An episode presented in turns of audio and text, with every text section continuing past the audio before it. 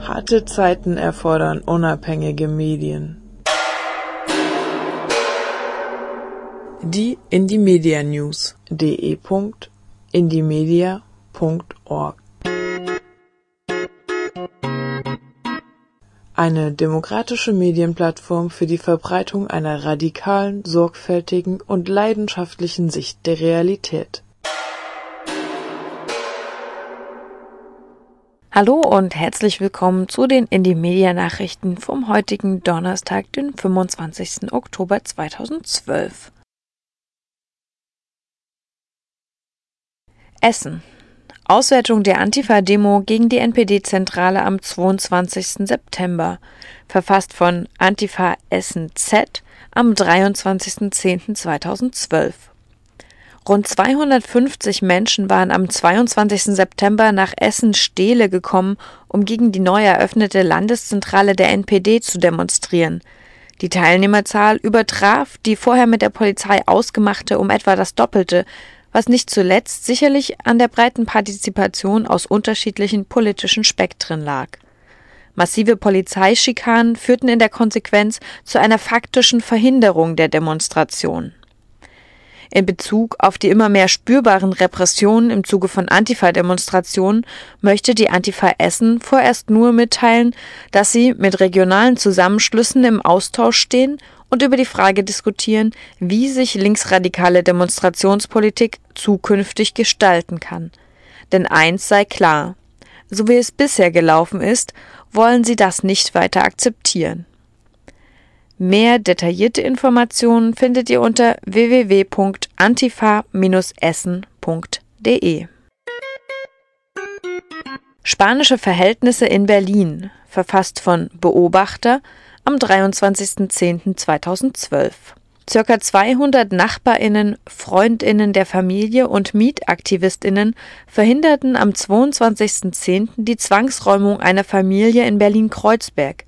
Durch Blockaden vor dem Haus und im Haus wurde es der Gerichtsvollzieherin unmöglich gemacht, die Zwangsräumung zu vollstrecken. Kurz darauf besuchten 40 Aktivistinnen den Vermieter André Franell in seinem Büro. Mehr Hintergrundinfos unter Zwangsräumung verhindern.blogsport.de Stuttgart Bericht zur antimilitaristischen Demo am 20.10.2012.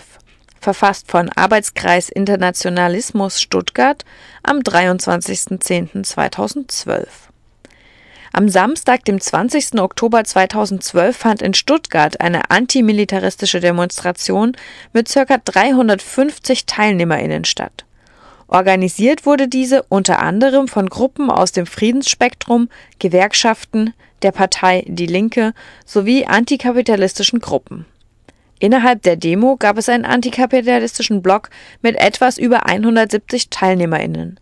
Die Demonstration, welche durch die Innenstadt zog, wurde von einer Transparentaktion mit Pyrotechnik, einer Routenänderung inklusive einem Bengalo, einer symbolischen Aktion gegen das Kultusministerium sowie einer Panzerattrappe, die bei der Abschlusskundgebung in Flammen aufging, begleitet eine Samba-Gruppe sowie vielfältige Transbis, Schilder und Parolen prägten das Bild der Demo. Mehr Infos unter antimillaktion.blogsport.de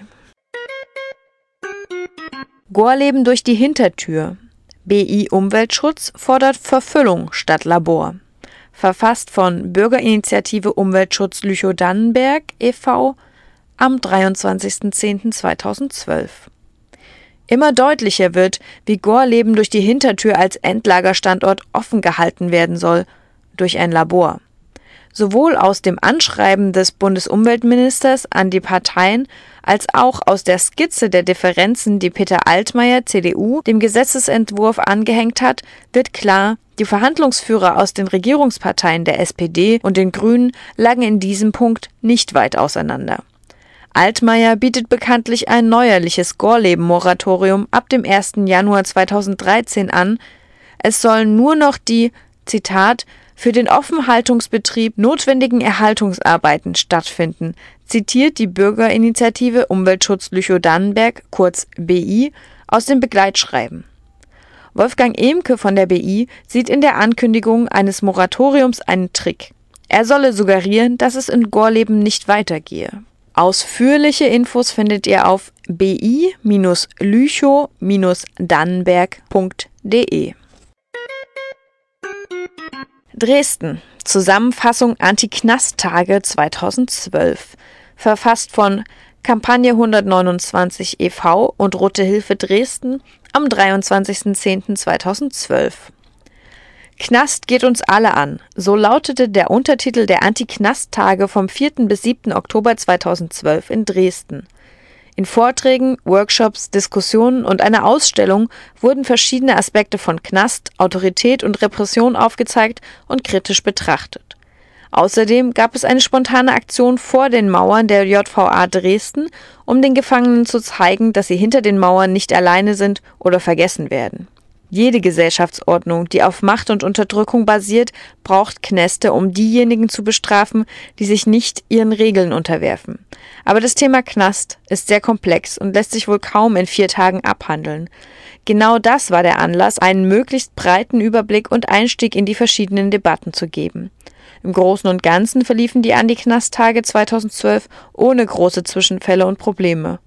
Zunächst gab es den Eindruck, dass Menschen, die sich weniger oder noch gar nicht mit dem Thema Knast beschäftigt haben, nur schwer den Vorträgen und Diskussionen folgen konnten. Jedoch gab es auch jenseits der Veranstaltung, also an der Bar, beim Essen oder auf dem Hof, angeregte Diskussionen. Alle Veranstaltungen dieses Wochenendes wurden mitgeschnitten. Diese werden im Moment noch bearbeitet und sind demnächst bei Mixcloud verfügbar. Berlin-Brandenburg. Rassistischer Angriff auf Flüchtlingslager Wassmannsdorf-Schönefeld, verfasst von Stern am 25.10.2012. Am 9.10. kam es zum wiederholten Mal zu einem rassistischen Angriff auf die Flüchtlinge im Lager Wassmannsdorf. Mehrere Scheiben wurden eingeworfen, Rostock ist überall an die Außenwand gesprüht. Die Flüchtlinge dort leben in Angst und zudem in unzumutbaren alten Militärbaracken. Ein paar Tage nach dem Übergriff hat das lokale Verkehrsunternehmen den Fahrplan so geändert, dass die Flüchtlinge abends nur auf einem viel zu langen Weg kompliziert durch mehrfaches Umsteigen und mit einem langen Fußweg von der Haltestelle zum Lager kommen. Die Regierung tut nichts, um die Flüchtlinge gegen die Angriffe durch Nazis zu schützen. Busunternehmen fahren nur auf lukrativen Strecken und die anderen BewohnerInnen von Wassmannsdorf halten sich mit Solidarität mehr als zurück. Soli-Erklärung der GÖL für den Hambacher Forst, verfasst von Grüne Ökologische Liste am 25.10.2012. Im April diesen Jahres haben Klimaaktivistinnen der Anti-Kohlekraftbewegung Teile des Hambacher Forstes bei Köln besetzt, um damit gegen eine Ausweitung des Braunkohletagebaus zu protestieren und gleichzeitig ihre Ablehnung gegenüber dem Braunkohleabbau zu bekräftigen. Die Aktivistinnen halten nun seit neun Monaten Teile des Waldes besetzt. Nach Medieninformationen soll das Camp in den nächsten Tagen geräumt werden. Der von RWE betriebene Tagebau Hambach ist jetzt schon einer der größten Tagebauer der Welt und soll nun deutlich ausgeweitet werden. Dafür muss der Wald gerodet werden, wo jetzt das Camp der Umweltaktivistinnen steht. Während die Strompreise in Deutschland im kommenden Jahr deutlich ansteigen, verdient RWE sich mit Kohle und Atomstrom eine goldene Nase. Dabei ist die Abholzung des Waldes und die Abbaggerung ganzer Landstriche für den Braunkohleabbau extrem klimaschädlich, ebenso die Braunkohleverstromung. Braunkohle ist einer der größten Klimakiller in der Energieerzeugung. Eine Ausweitung des Tagebau Hambach hätte fatale Folgen für die Umwelt und das Klima. Aktuelle Infos erhaltet ihr auf hambacherforst.blogsport.de. Das waren die Indie-Media-Nachrichten vom heutigen 25.10.2012. Ich wünsche euch eine schöne Woche. Bis bald. Harte Zeiten erfordern unabhängige Medien.